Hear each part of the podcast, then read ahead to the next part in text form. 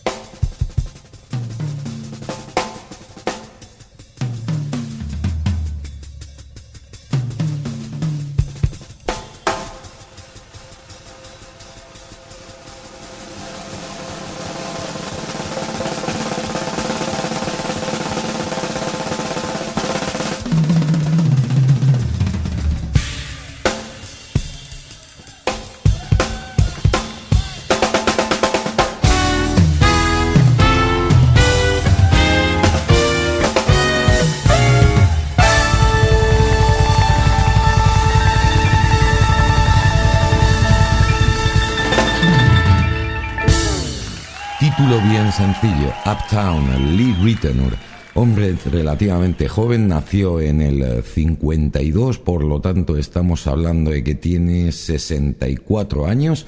Nació en Hollywood, California y es un guitarra polifacético, principalmente de jazz fusión.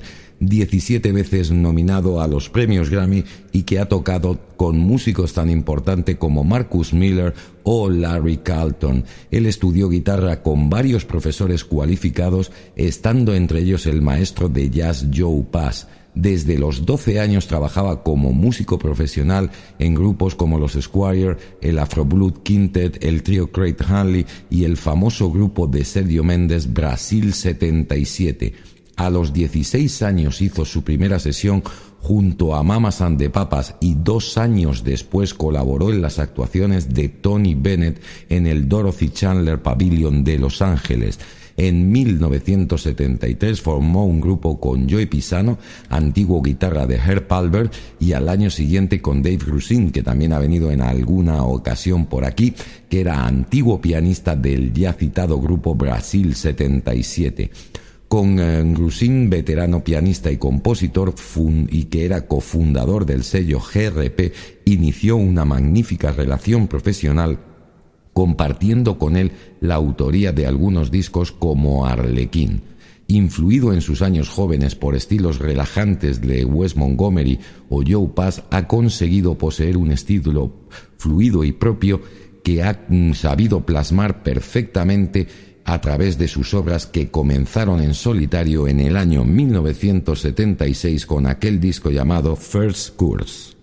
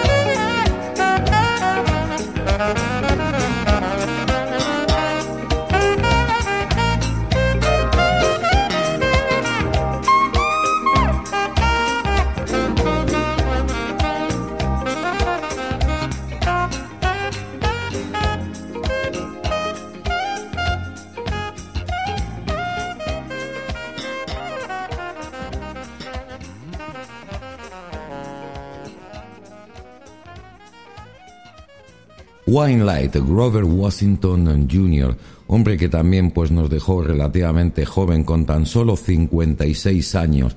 Él nació el 12 de diciembre del 43, falleciendo el 17 de diciembre de 1999. Saxofonista de jazz funk y de soul jazz con una gran repercusión junto a músicos como George Benson, David Sambor, Chuck Mangione O'Hare Palmer se le considera como uno de los fundadores de este estilo, del smooth jazz. Al, igual que, que Lee Ritenour nació en Buffalo, en Nueva York, y, no, perdón, que Spyro Gira, estuvo rodeado de música desde su niñez y a los ocho años su padre le regaló un saxo. Durante su servicio militar conoció a Billy Coban, que le presentó a otros músicos de Nueva York.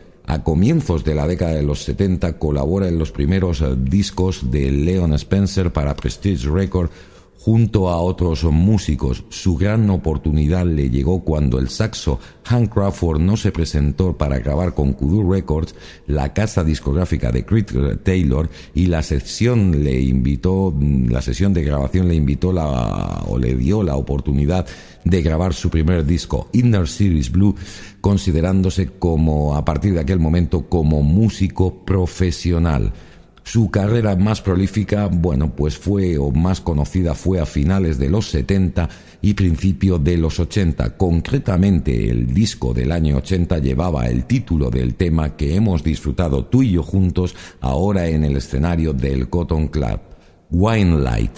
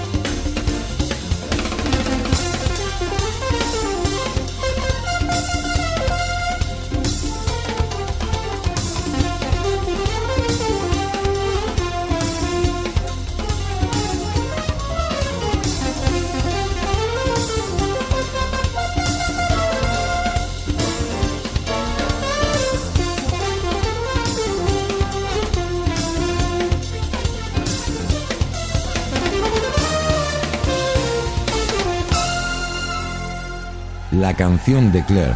Con este nombre los Yellow Jackets fueron fundados en 1981 como una banda orientada hacia el rhythm and blues que estaba liderada por el guitarrista Ruben Ford. El grupo dio un paso de gigante tras la marcha de Ford cuando el saxofonista alto Mark Russo ocupó su lugar junto con los miembros originales Russell Ferrante al teclado y Jimmy Haslip en el barrio bajo eléctrico con el baterista William Kennedy. La banda encontró su propio sonido de rhythm and blues tocando en ocasiones composiciones originales que sonaban al estilo de la línea más melódica de Joe Zawinul. Empezaron sus comienzos en los 80 con la Warner Brothers para cambiar en el 86 a MCA con la que realizaron un montón de discos, todos ellos muy bien recibidos por la crítica.